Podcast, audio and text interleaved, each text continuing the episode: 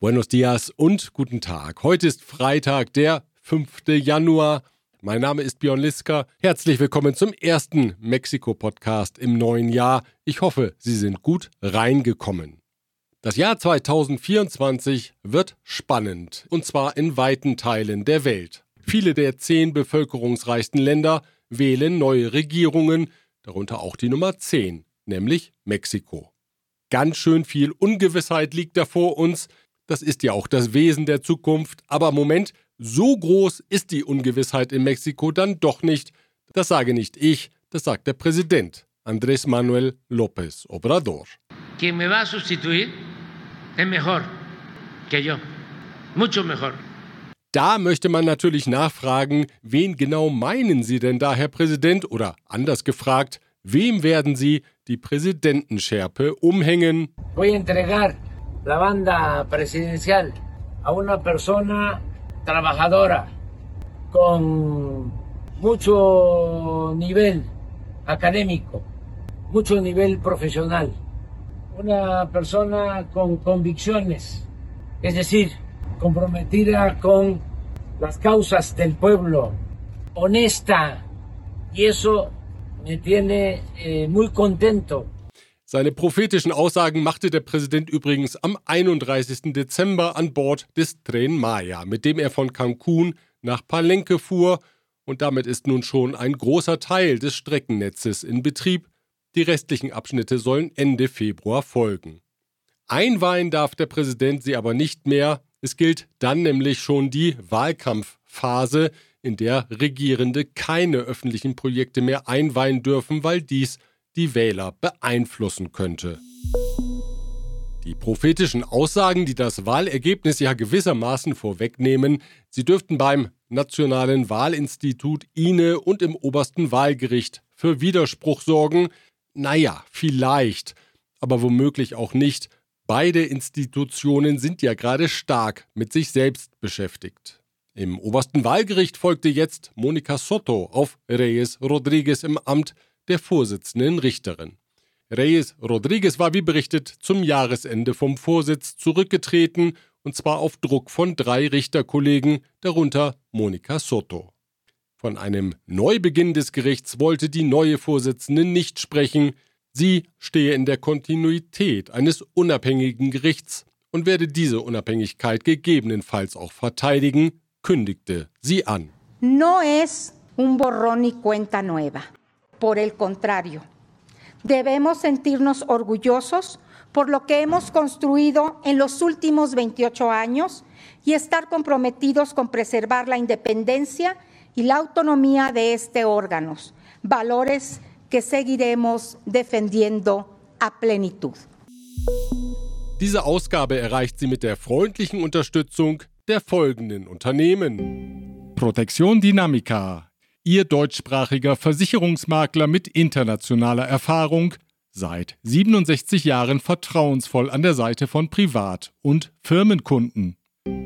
Rödel und Partner, Ihre maßgeschneiderte Wirtschaftskanzlei. Von wo besser Isiera, Ihre Anwaltskanzlei mit einem spezialisierten German Desk. Mit einem Angriff auf die Arbeit des Verfassungsgerichts hat dessen neue Richterin Lenia Batres gestern ihr Amt angetreten. Das Gericht stehe nicht über der Verfassung, sagte sie und bezeichnete zahlreiche Urteilssprüche in der Vergangenheit als Überschreitung der Befugnisse. Esta Suprema Corte, por otro lado, se ha extralimitado. El carácter inimpugnable de sus decisiones la ha llevado a confundir jerarquía de la Constitución con jerarquía de la instancia.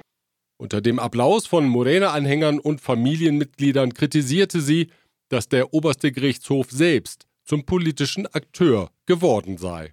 La Suprema Corte ha asumido una función de legislador positivo, invadiendo la esfera del poder legislativo.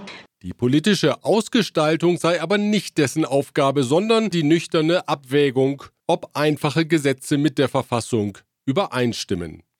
Das Verfassungsgericht möge sich doch auf diese Funktion besinnen und nicht fortgesetzt verfassungswidrige Entscheidungen treffen, so der Aufruf der neuen Richterin. La Suprema Corte no puede seguir tomando decisiones anticonstitucionales amparada en que sus decisiones son inatacables. Am Ende erhielt Batres Ovationen des Publikums im Sitzungssaal.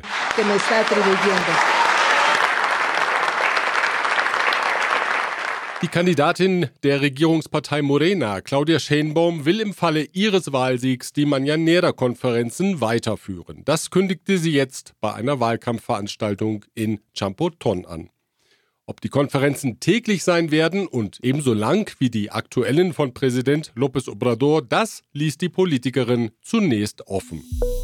32 Migranten, die in Tamaulipas aus einem Reisebus entführt worden waren, sind wieder auf freiem Fuß. Am 30. Dezember waren die Migranten, Frauen, Männer und Kinder, auf der Autobahn von Reynosa nach Matamoros von Bewaffneten aus dem Bus entführt worden. Am gestrigen Donnerstag wurden sie dann von den Entführern in einem Parkhaus im Großraum Reynosa McAllen ausgesetzt. Vermutlich hatten ihre Familien zuvor Geldzahlungen geleistet. Zu Entführungen von Migranten kommt es im Norden von Tamaulipas regelmäßig. Erst am Vortag waren nach Angaben des Priesters Francisco Gallardo López 28 Migranten in der örtlichen Casa del Migrante angekommen, die berichteten ebenfalls entführt worden zu sein. Gallardo López sagte, die meisten Fälle kämen gar nicht an die Öffentlichkeit. Die Täter gehen nach seinen Angaben äußerst brutal vor, um die Familien der Migranten zur Zahlung von Lösegeld zu bewegen. Sicherheitsministerin Rosa Isela Rodriguez bezeichnete die Entführung solch großer Personengruppen als atypisch. Normalerweise würden zwei oder drei Personen entführt, sagte sie. Este tipo de eventos se daba con uno, dos, tres migrantes, pero este número en esa zona es eh, atípico, no es una cuestión que se esté dando frecuentemente. Um die Sicherheit zu erhöhen, wurden 420 zusätzliche Elemente von Guardia Nacional und Militär nach Tamaulipas entsandt. Insgesamt sind dort, Medienangaben zufolge, fast 12.000 Soldaten und Guardia Nacional Bedienstete im Einsatz. 30 Jahre Aufstand feierte in diesen Tagen die sogenannte Befreiungsarmee der Zapatisten in Chiapas.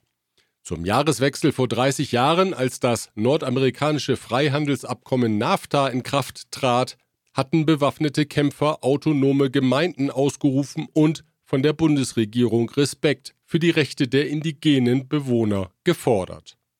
Der damalige Präsident Carlos Salinas de Gortari reagierte zunächst mit harter Hand und schickte das Militär, lenkte dann aber vor allem auch auf internationalen Druck hin rasch ein ein Blutbad parallel zum Inkrafttreten von NAFTA, das passte nicht ins schöne Bild.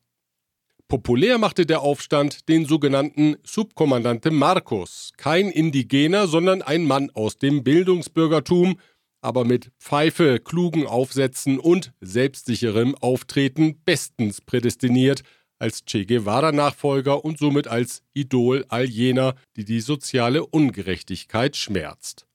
Zuletzt ist es still geworden um Markus, der heute nicht mehr Subkommandante ist, sondern nur noch Kapitän. Er trat ins zweite Glied zurück oder musste zurücktreten, man weiß es nicht. Wenig anfangen konnten die Zapatistas von Beginn an mit dem Politiker López Obrador. Für sie war er und später dann seine Partei Morena nur eine weitere neue Variante der Unterdrückung. Der heutige Präsident seinerseits konnte mit den Zapatistas auch nicht viel anfangen und kritisiert sie dafür, seinen friedlichen demokratischen Machtwechsel nicht unterstützt zu haben. No están de acuerdo con nosotros, los dirigentes. Ellos decían que éramos iguales. Ellos eh, no apostaban a la transformación por la vía pacífica ni por la vía electoral.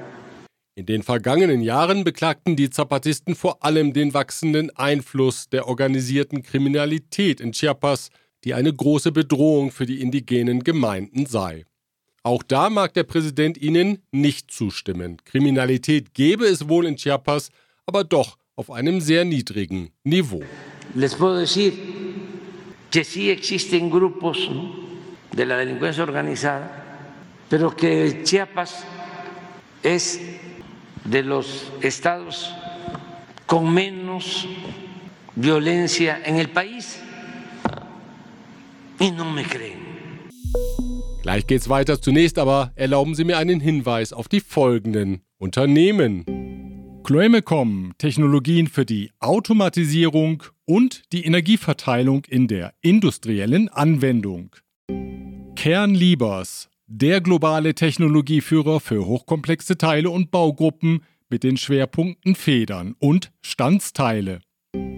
Evonik, ein weltweit führendes Unternehmen der Spezialchemie. Wir kommen nochmal zurück zum Tren Maya. Für den nämlich gelten jetzt drei Tarife, abhängig davon, ob man ein lokaler, nationaler oder internationaler Fahrgast ist. Als lokale Zugreisende gelten Bewohner der Bundesstaaten Chiapas, Tabasco, Campeche, Yucatan und Quintana Roo. Für die Strecke von Cancun nach Palenque zahlen sie 1200 Pesos.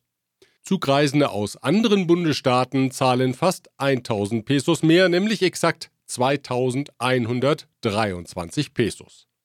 Für ausländische Touristen kostet die Fahrt 2850 Pesos. Für welche Zugklasse diese Tarife gelten, wurde nicht mitgeteilt. Es dürfte sich um die Touristenklasse handeln, nicht um die Klasse Premier. Tickets können übrigens auch für Teilabschnitte gekauft werden, teilte jetzt der Geschäftsführer der Betreibergesellschaft des Tren Maya, General Oscar David Lozano Aguila, mit.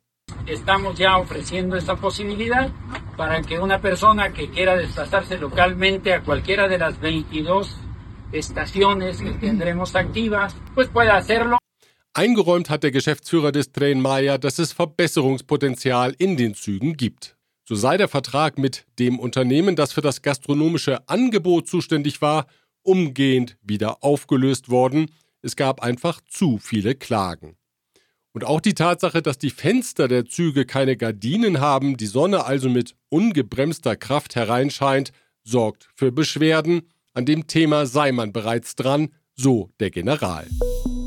Mexiko hat in der Amtszeit von Präsident López Obrador bisher 13.400 archäologische Fundstücke aus dem Ausland zurückerhalten.